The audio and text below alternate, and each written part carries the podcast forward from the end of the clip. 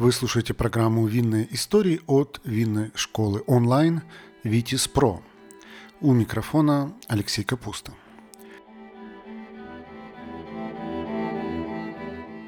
Практически все знают, что в 1492 году Христофор Колумб открыл Америку. Но мало кому известно, что Америка строилась на роме, Сегодня мы поговорим о том, какую роль этот напиток сыграл в колонизации континента и в создании государства Соединенные Штаты Америки. Начнем с того, что Колумб, отправляясь в то знаменательное плавание, вообще-то искал новый торговый путь в Индию. Но по пути что-то там намудрил и в итоге оказался в другом полушарии, причалив к берегам Карибского моря – к своему огромному разочарованию мореплаватель обнаружил, что эти земли не представляют особого интереса. С первого взгляда там не было залежей золота, не было зарослей специй, вообще каких-либо полезных ископаемых.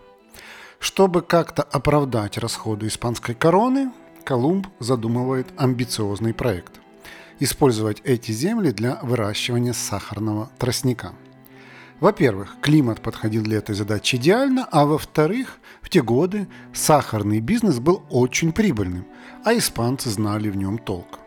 Поэтому по возвращению в Испанию Колумб грузит на корабли сахарный тростник с Канарских островов и снаряжает следующую экспедицию в Новый Свет. В итоге в последующие годы на колонизированных Испанией островах Карибского моря начинается активное производство сахара – а надо сказать, что получить сахар из тростника – дело довольно хлопотное и трудоемкое. Для такой изнурительной работы в те годы было принято использовать рабов. Да, рабов. Но вот не задачка. Коренные народы поработить как-то не получалось. Во-первых, они были непривычны к тяжелому труду, а во-вторых, оказались слишком уж уязвимыми перед инфекциями, которые колонисты привезли из Старого Света. В общем, плантаторы решили пойти по старому проверенному пути – привести рабов из Африки. В те годы работорговцы, промышлявшие на западном побережье Африки, охотно продавали людей за ракушки, медь, керамику, текстиль, ну и, конечно же, алкоголь. В итоге рабов массово переправляют на кораблях в страны Карибского бассейна. И несмотря на то, что половина гибнет по пути, затраты окупаются. Бизнес процветает, на островах Карибского моря появляются британские, испанские, французские и голландские колонии. И там активно вырастают новые сахарные плантации. Так началась история Рома и колонизация Америки, которые связаны между собой как два сросшихся дерева. Есть сведения, что впервые Ром начали делать на острове Барбадос – Английские поселенцы привезли туда из Бразилии сахарный тростник, ну а из Африки, как водится, рабов. И в течение нескольких десятилетий Барбадос входит лидеры по производству сахара, а местные плантаторы становятся богатейшими людьми в новом свете. И вот в какой-то момент рабы обнаруживают, что патока, оставшаяся от производства сахара, на солнце бродит и превращается в алкоголь. Тут-то их хозяева, как сейчас модно говорить, увидели открывшееся окно возможностей. И поняли, что тростниковый сок и патоку можно сбраживать, а затем перегонять получившийся напиток. Поначалу его называли тростниковым бренди, а еще убийцей дьявола. Нужно сказать, что ром в те годы мало походил на тот, что мы знаем сейчас – это был довольно крепкий и не слишком приятный на вкус напиток. Но за неимением других вариантов он быстро становится главной валютой на Барбадосе, а вскоре и на других островах Карибского бассейна. Ведь импортировать вино и пиво из Европы слишком дорого, и к тому же они зачастую портятся по пути. Ром же можно производить на месте и причем в огромных количествах. В итоге колонизаторы активно используют его во всех сферах жизни. Дают рабам по прибытию на остров, чтобы приручить покорных и отсеять слабых. Работникам плантации выдают ромовые пайки в качестве стимула. Они могут либо сами выпить, либо обменять на еду или какие-то вещи. Если раб заболевает, его тоже лечат ромом. Ну и, конечно же, этот напиток стал главным предметом торговли – Его продают другим плантаторам и предлагают транзитным кораблям. И, наконец, за него покупают новых рабов для обслуживания сахарных плантаций.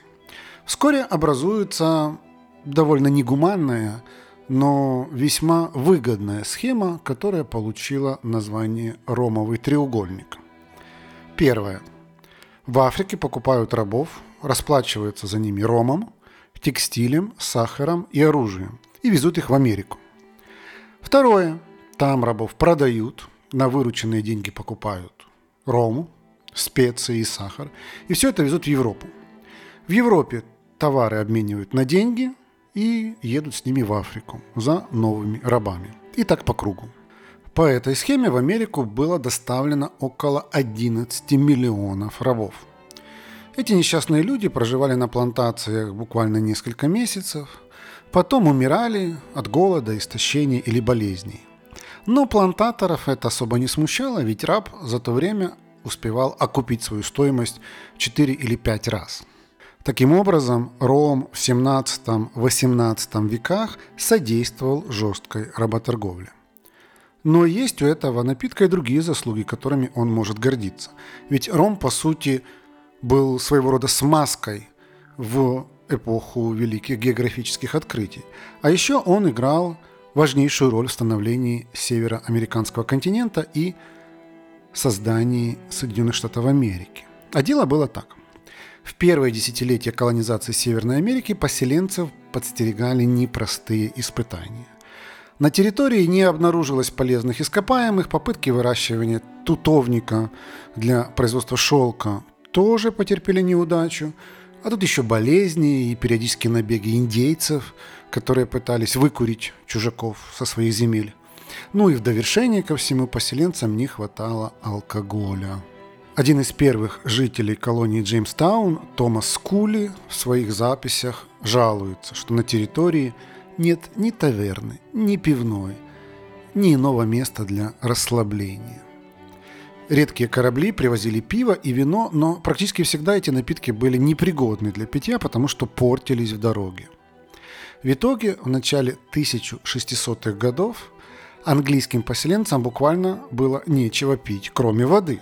Ну а это противоречило их привычкам и характеру.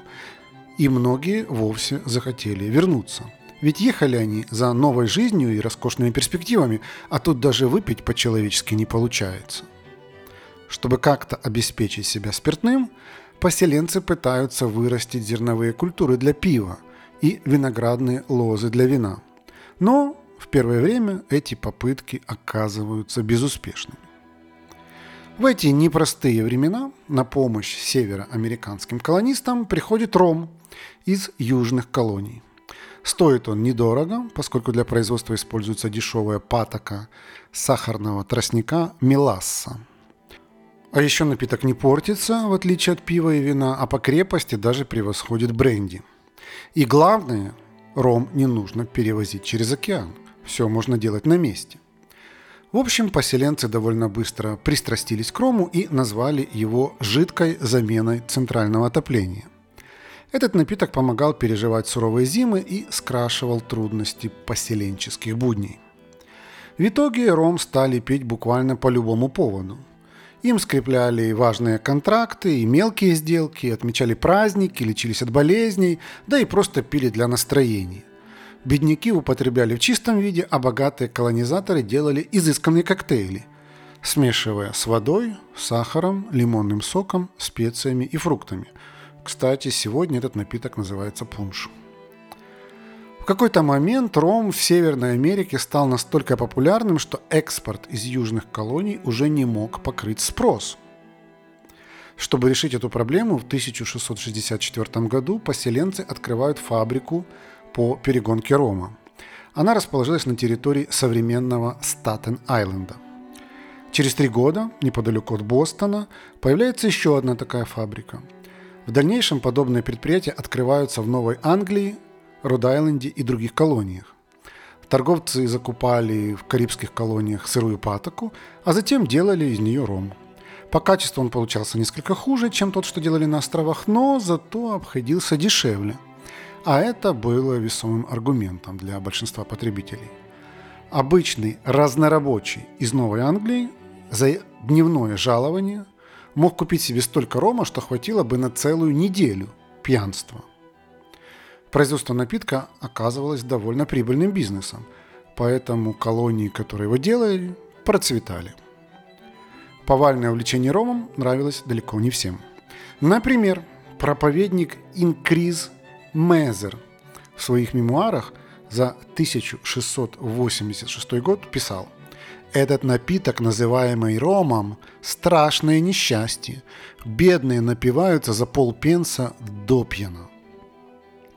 Но к этим увещеваниям мало кто прислушивается. Все радостно пьют. В XVIII веке объемы потребления рома растут еще активнее. Мировыми лидерами по его производству становятся английские колонии в Северной Америке. В среднем на каждого мужчину, женщину и ребенка приходится порядка 13,5 литров рома в год. Производители Новой Англии разворачиваются на полную мощь. Объемы производства растут, появляются новые рынки сбыта, в частности на западном побережье Африки, где ром используют как основную валюту для покупки рабов – при этом стоимость копеечная, ведь североамериканские производители закупают мелассу во французских колониях. А все потому, что Франция в те времена запретила им делать ром, защищая таким образом свою коньячную промышленность. От производства сахара остается много патоки, которые французские плантаторы готовы продавать за копейки. И производителям рома в Новой Англии это очень выгодно. А вот британская корона оказалась недовольна таким порядком вещей. Ведь Лондону выгодно, чтобы их поселенцы покупали сырье на британских островах. Поэтому в 1733 году британский парламент принимает закон о Мелассе. Он устанавливал запретительный акциз в размере 6 пенсов на ввоз патоки из иностранных колоний это решение чуть было не угробило ромовую индустрию. Дело в том, что патоки на Британских островах не хватало, чтобы покрыть спрос. Да и качеством она была хуже французской. Производители понимали, что если строго соблюдать закон, то производство сократится, цены взлетят вверх, а доходность упадет ниже плинтуса. Это могло поставить под удар всю экономику Новой Англии, ведь 80% экспорта составлял именно ром – не говоря уже о том, что поселенцы рисковали остаться без любимого напитка. Поэтому североамериканские производители рома решили этот закон просто проигнорировать. Мелассу возили с французских островов контрабандой, умасливая ромом местных таможенников. И все довольны, потому что в течение следующих пару десятилетий активно открываются новые заводы в Бостоне и других городах – а ром льется рекой. При этом в английских колониях растет недовольство британской властью, которая пытается эту схему всячески пресечь. Постепенно отношения между Северной Америкой и британской короной накаляются еще больше. В 1764 году английский парламент принимает закон о сахаре с целью увеличить доходы от производства рома. Этот закон сокращал вдвое налог на ввоз патоки из иностранных колоний. Великобритания думает, что пошла на уступку. И делает это лишь потому, что после Семилетней войны ее бюджет был истощен. При этом в британском парламенте искренне надеются, что теперь-то закон будут исполнять. Для этого в колонии отправляют таможенников из Лондона, чтобы лично следить за порядком. Теперь Королевский флот взымал пошлины прямо в американских водах и отлавливал контрабандистов. Дистиллеры из Новой Англии этим всем были крайне недовольны. Они пошли в оппозицию и стали бойкотировать импорт из Британии. Они больше не хотели платить налоги в эту далекую заморскую страну, которая им ничем не помогает, а лишь занимается поборами. И это при том, что у Америки даже нет своего представительства в Лондоне – эти настроения поддерживали многие другие промышленники Северной Америки, а вместе с ними и простые поселенцы. Возникает общественное движение под названием «Сыны свободы», которые выступают с лозунгом «Нет налогов без представительства» и устраивает тайные собрания, где обсуждают разрыв отношений с Британией. Собрания, кстати, зачастую проходили на винокурнях и в тавернах. Британцы, в свою очередь, не собираются сдавать позиции. В следующие несколько лет они принимают ряд непопулярных законов, которые только усугубили недовольство. В 1773 году, после скандального закона о чае, американские мятежники устраивают акцию под названием «Бостонское чаепитие». Когда в гавань Бостона заходит три английских корабля с чаем, они просто уничтожают груз, сбросив ящики в воду. Этот переломный момент стал точкой невозврата и запустил маховик войны за независимость США. И хотя чай стал ее формальным символом, двигателем прогресса был на самом деле ром – со дня бостонского чаепития британские власти вынашивают планы, как бы проучить мятежников. Они отвечают на эту акцию жестокими репрессиями, запрещая морскую торговлю и распуская законодательные собрания по всей Америке. В 1775 году британский генерал Гейдж отправляет войска в Конкорд, чтобы напасть на мятежников и разоружить их и взять под арест. Об этом случайно узнают ремесленник и оппозиционер Пол Ревир – он садится на лошадь и скачет в Конкорде с Бостона, чтобы предупредить соратника. Проезжая через Мэтфорд, Пол останавливается в таверне и пропускает стаканчик ром Тодди. Так в те годы называли популярный горячий коктейль из рома, сахара и воды. Напиток придал ему сил, поэтому Ревир успел добраться и предупредить оппозиционеров Джона Хэнкока и Сэмюэла Адамса о готовящейся атаке. Это дало повстанцам фору и возможность подготовиться. Так началась война за независимость Америки. Главнокомандующим на этой войне становится Джордж Вашингтон. Надо сказать, что свой путь в политике он начинает с депутата штата Вирджинии, и к власти его привел, угадайте, да, именно Ром – в 1758 году Вашингтон подал свою кандидатуру на пост делегата от округа Фредерик в Вирджинийскую палату бюргеров и не забыл щедро снабдить избирателей выпивкой. Сейчас такой способ задобрить электорат неприемлем, но в те годы был нормой. И, кстати, предыдущие выборы Вашингтон проиграл, потому что не подготовил достаточно спиртного. На сей раз он перестраховался – его предвыборный штаб раздал избирателям более 100 литров чистого рома, 200 литров пунша на его основе. Это еще не все. Было еще порядка 300 литров разной выпивки. Пива, вина, сидра. И это, чтобы вы понимали, на округ из 397 избирателей. Как они выжили эту предвыборную кампанию, не совсем понятно, но в итоге Вашингтон получил 309 голосов. Став главнокомандующим, Джордж Вашингтон организовывает континентальную армию. Поначалу она была в ужасном состоянии из-за катастрофической нехватки оружия, пороха и продовольствия. Вашингтон успешно решает эту проблему, а еще включает ром в паек американских солдат. Крепкий напиток используют для согрева, лечения ран, боевой удали – Ближайший соратник Вашингтона, генерал Генри Нокс, подчеркивал особую важность Рома. В одном из его писем главнокомандующему есть такие слова. Помимо говядины и свинины, хлеба и муки, ром – исключительно важная статья. Никакие усилия не могут быть лишними, чтобы обеспечить его нужное количество. Проникнувшись его словами, Вашингтон приказал удвоить пайки рома в войсках. Кто знает, возможно, именно благодаря этому континентальной армии удалось достичь успехов.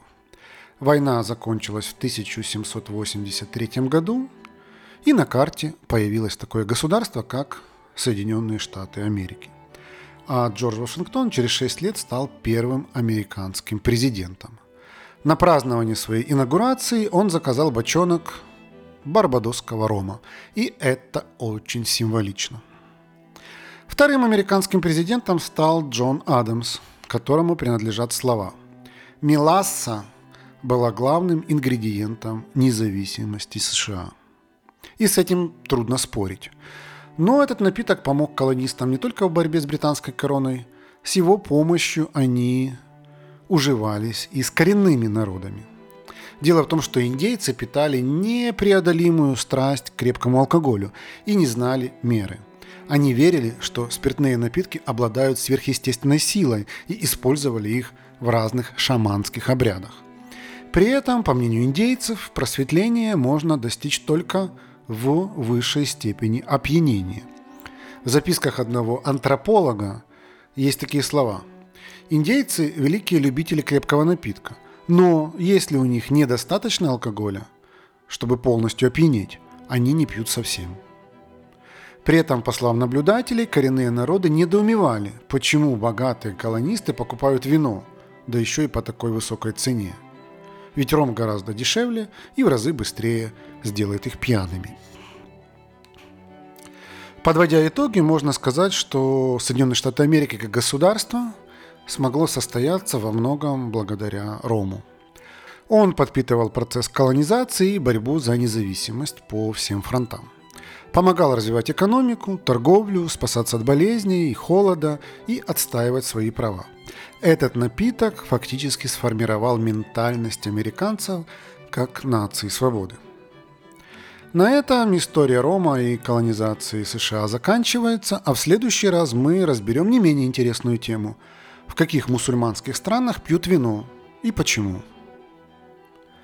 Вы слушали программу «Винные истории» от винной школы «Витис Про». Давайте дружить в соцсетях. В Телеграме наш канал называется «Второй бокал», в Инстаграме Витис Academy, а на YouTube мы называемся «Что пьем?».